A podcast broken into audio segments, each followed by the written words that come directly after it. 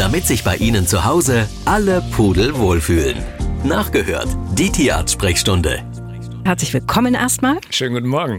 Und damit fangen wir auch gleich an mit den gefiederten Freunden, nämlich es geht um einen Kanarienvogel. Der ist zwei Jahre alt und seit ein paar Tagen hat er zwei Geschwülste an den Krallen bekommen.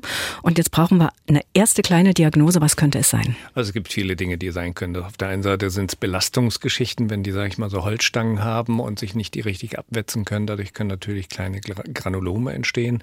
Oder es sind überschüssige Haar- oder beziehungsweise Haare, sage ich schon hier, Schuppenbildung, äh, die man vielleicht mit der Kampfersammel behandeln kann. Es kann natürlich aber auch eine bakterielle Entzündung sein. Mhm. Es kann natürlich auch eine virale Erkrankung sein. Man sollte es auf jeden Fall näher untersuchen, ob es was Einfaches ist, ob man es einfach behandeln kann und dann natürlich, ob man auch Bedingungen, die im Bauer drin sind, optimieren kann.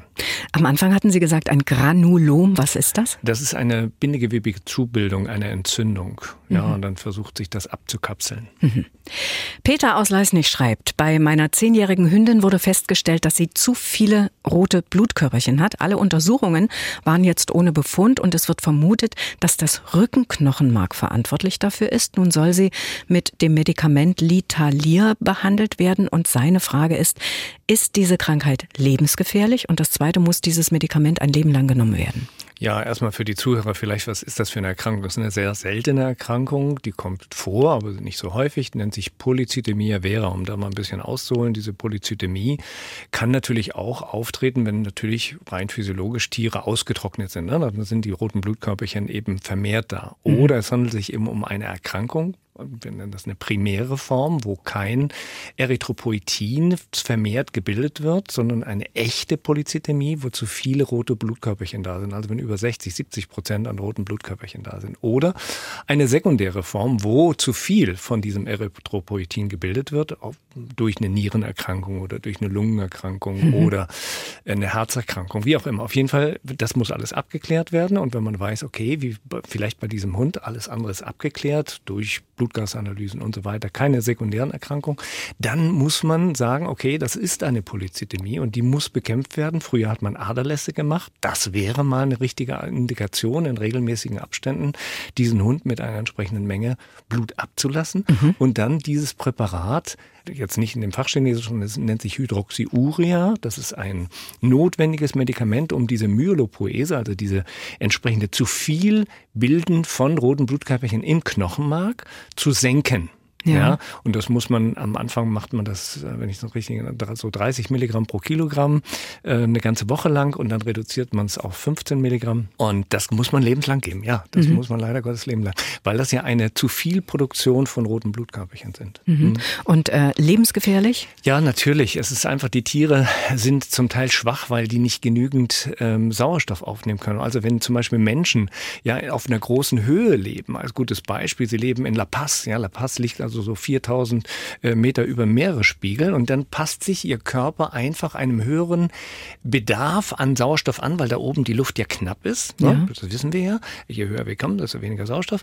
Und dann sagt der Körper, okay, ich muss mir rote Blutkörperchen bilden, um dort dem Körper mehr Sauerstoff äh, zu transportieren. Ja, das ist eigentlich eine ganz physiologische Geschichte. Aber äh, wenn sie runterkommen, hat der Körper natürlich, ist der träge in mhm. der Form. Und da muss man eben aufpassen mit der Sauerstoffkapazität, weil da einfach das Blut zu dick ist und damit Probleme bereiten kann. Also die Tiere zeigen eben Schwächezustände, ähm, die fühlen sich nicht wohl, ja, und ähm, das kann man nur durch Ausdiagnostizieren in den Griff bekommen. Ja. Mhm. Also wirklich eine aus, außergewöhnliche und seltene Krankheit. Eine seltene Erkrankung und natürlich tricky in der Diagnostik. Ne? Ja. ja.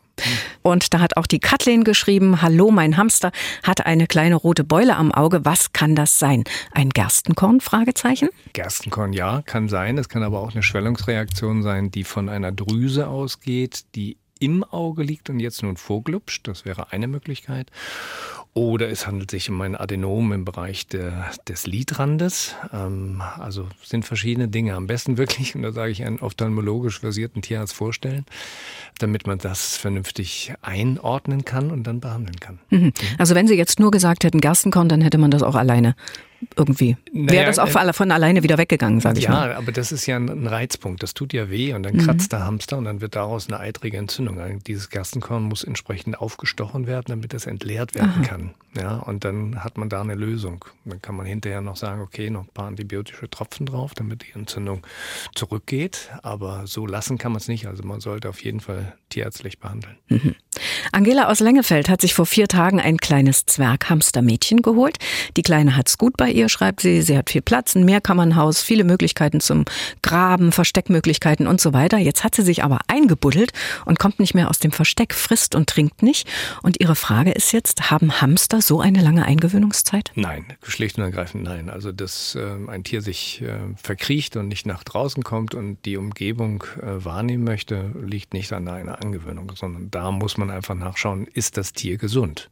Punkt aus um. Also da müssen Sie auch bitte das Tier nehmen und einmal dem Tierarzt vorstellen. Stimmt es, dass die Flohmittel für Hunde, die im Nacken verrieben werden, giftig für Katzen sind?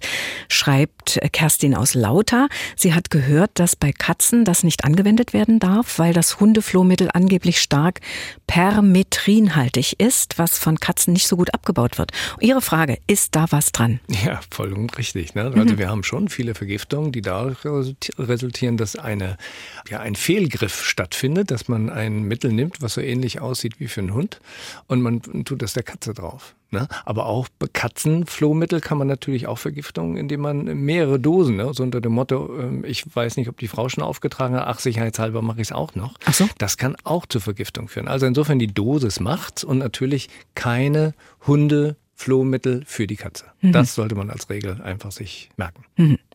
Eine starke Veränderung an der Nase, Dr. Pop, Schuppen und Krusten. Und beim Atmen kommen immer wieder kleine Bläschen aus der Nase. Der Tierarzt hat schon zweimal Antibiotika verschrieben, aber es hat sich seit fünf Wochen nichts geändert. Was raten Sie, fragt Johannes aus Weixdorf. Ja, da muss ein Tierarzt ran in der Diagnostik, weil ähm, entweder zu wenig was produziert wird in der Nase. Entweder habe ich eine trockene Nase, dass also nicht genügend Sekret produziert wird, oder es liegt tatsächlich in der Nase eine Entzündung vor bis hin natürlich auch zu Tumorerkrankungen. Also insofern, Röntgen ist eine Möglichkeit, viel, viel besser ist aber eine Computertomographie. Und anschließend, wenn ich die Computertomographie gemacht habe, damit ich das visualisierende System unverändert habe, gehe ich anschließend mit der Endoskopie rein mhm. und ziehe mir natürlich entsprechende Proben. So, das ist essentiell, um dann zu sagen, hilft es. Denn es wurde ja zweimal Antibiotika gegeben. Okay, lass eine Pilzerkrankung dahinter stecken da kann ich mit Antibiotika eh nichts erreichen. Eine bakterielle Geschichte. Nee, nee, oh, nee? wenn es eine Bakterie ist, dann, dann, hilft, ja dann helfen Antibiotika. Ja, mhm. aber lass es eine Pilzerkrankung sein, dann hilft es nicht. Mhm. Ist es eine Tumorerkrankung, hilft es nicht. Warum? Weil es ja immer nur die Sekundärinfektion behandle, aber nicht die eigentliche Ursache. Mhm. Ja? Also insofern bitte hier einfach in sich gehen und sagen, okay, ich muss eine Diagnostik betreiben, um meinen Gegner kennenzulernen und dann kann ich ihn adäquat auch angreifen. Mhm. Wir gehen mal ans Telefon. Hallo, wer ist denn dran? Hier ist die Frau Schoffer aus Dresden. Ich habe eine Frage. Mhm. Ich habe gehört, dass in Frankfurt Giftköder ausgelegt worden sind für Hunde und habe auch gehört, dass etliche Hunde daran gestorben sind. Hm. Nun meine Frage, ich bin blind gehe mit meinem Hund auch viel draußen rum. Wenn ich jetzt feststelle, dass mit ihm irgendwas nicht stimmt in der Richtung, kann ich da zu Hause schon was unternehmen? Danke. Ja, woran erkennt man das? Gar nicht. Also selbst ich jetzt als sehende Person habe ja nicht gesehen, dass mein Hund ein Giftköder an der Priesnitz aufgenommen hat. Mhm. Und äh, Gott sei Dank hat das überlebt, aber es war eine sehr schlimme Zeit mit Intensivtherapie über drei Wochen. Also insofern, das ist nicht spaßig. Also Sie erkennen es nicht und Sie können auch gar nichts machen. Sie können nichts weiter machen, als zum Arzt zu gehen, entsprechend über Infusionstherapie gucken, wie die Blutwerte sich weiterentwickeln, gucken, wie die Leberwerte sich weiterentwickeln, wie die Nierenwerte und so weiter und so fort. Also es ist eine sehr, sehr aufwendige Geschichte. Insofern nein, Sie können es nicht sehen. Und dass es immer wieder Leute gibt, die nicht gut auf Hundebesitzer zu sprechen sind, die werden wir nicht aus der Welt räumen. Das mhm. ist so. Mhm. Mhm. Ja. Tatjana aus Leipzig hat geschrieben an Dr. Popp, dass ihr Beagle seit einigen Jahren immer im Herbst entzündete Pfoten hat, wegen der Herbstgrasmilben. Sie hat in den letzten Jahren eine Salbe verschrieben bekommen, die hilft aber nicht mehr. Und ihre Frage ist jetzt, was könnte man da noch machen? Ja, also die Waschung zwischen den Zähnen muss gemacht werden. Man sieht ja eigentlich, diese Herbstgrasmilben sind so ein bisschen orangefarben, sitzen so in Trauben aneinander und dann kann man natürlich entsprechende Mittel gegen Milben auch auftragen. Mhm. Das ist so die Möglichkeit. Die naja, sie sagt ja, die Salbe hat, die sie verschrieben bekommen hat, die hilft nicht mehr. Also dann lieber die ja, dann wird der ganze, entfernen. Der, wird der ganze Körper entsprechend behandelt. Mhm. Ne? Ähnlich wie man gegen Flöhe auch was machen kann, kann man auch gegen die Milben was tun. Mhm. Ne? Das ist ja eine Herbstgrasmilbe, die eben eine Hautmilbe ist, die auf der Haut eben drauf sitzt. Und man kann sie entsprechend natürlich durch Waschung entsprechend auch wegkriegen. Mhm. Ja. Mhm. Wir haben eine Mail bekommen aus Großröhrsdorf von der Karin. Sie hat eine elf Jahre alte Birma-Katze, die hat die Dreifachschutzimpfung bekommen, hat aber seit längerer Zeit hauptsächlich im linken Nasenloch Schnupfen, niest öfter, versucht den Schnupfen dann auch schnell abzulecken.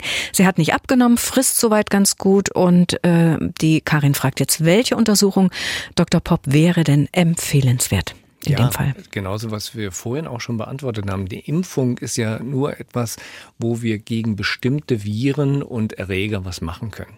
So, das ist erstmal die eine Geschichte. Aber Schnupfen kann ja durch verschiedene Erreger hervorgerufen werden. Eine bakterielle Geschichte, es kann auch eine Pilzgeschichte sein, es kann durch Allergien kann was hervorgerufen werden sein. So, das ist erstmal die Ursache. Und wenn wir dann auf die Diagnostik raus wollen, Diagnostik geht nur, indem wir wieder reinschauen. Also wieder CT, Kopf, ist die, die Golden Standard Diagnostik und dann natürlich Endoskopie Probenentnahme. Das ist immer wieder dieselbe Reihenfolge, damit ich irgendwo weiß, gegen wen muss ich denn kämpfen. Das mhm. macht ja gar keinen Sinn. Nur Antibiotika zu geben, gut, kann man mal machen als Versuch. Und wenn man dann merkt, okay, es geht weg und dann kommt's wieder, ja, dann habe ich nicht die Ursache bekämpft, habe ich nur die sekundäre Geschichte bekämpft. Ja, dann muss ich weiterdenken. Mhm. Ja, und dann muss mhm. ich einfach, wenn ich nicht weiterkomme, nicht immer das Gleiche machen, weil ich komme ja zum selben Ergebnis, es wird wiederkommen. Also muss ich ihn an eine spezialisierte Einrichtung mal schicken, um dort klare Antwort zu bekommen. Mhm. Und geschrieben hat auch Herr oder Frau Franke. Es geht um einen 14 Jahre alten Collie-Mix, ein mittelgroßer Hund äh, steht hier, der seit kurzem des Nachts die Familie immer mal aufweckt und raus will. Wenn er dann draußen ist, dann dreht er nur eine Runde um einen Busch und will aber auch gleich wieder rein. Es liegt kein dringendes Bedürfnis also vor, also auch kein Durchfall oder irgendwas. Und die Frage ist jetzt, kann es sein, dass der Hund so eine Art Demenz hat mit 14 Jahren? Also ich denke nein, das ist eine Macke.